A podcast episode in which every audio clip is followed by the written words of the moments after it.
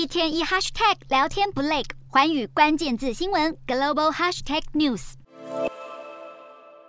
土耳其有一项不实资讯法正式上路，只要公开散布误导性的资讯，将会面临一到三年的徒刑。反对人士就忧心，这部措辞不明的法律将会成为政府打击异己的工具。而在野党成员也表示，已经向宪法法院申请撤销相关法条。好，土耳其通过了这项不实资讯法之后，引发社会各界的抨击，其中包含媒体组织、经济学家以及科。科学家，但是政府除了驳斥相关指控，并称这部新法有必要之外，也表示这部法律的目的在于保护每个人不会在社群媒体上受到不实指控。不过，由于土耳其将在明年中要举行大选，批评人士就忧心这项法律将会进一步的限缩对总统埃尔段以及政府的批评。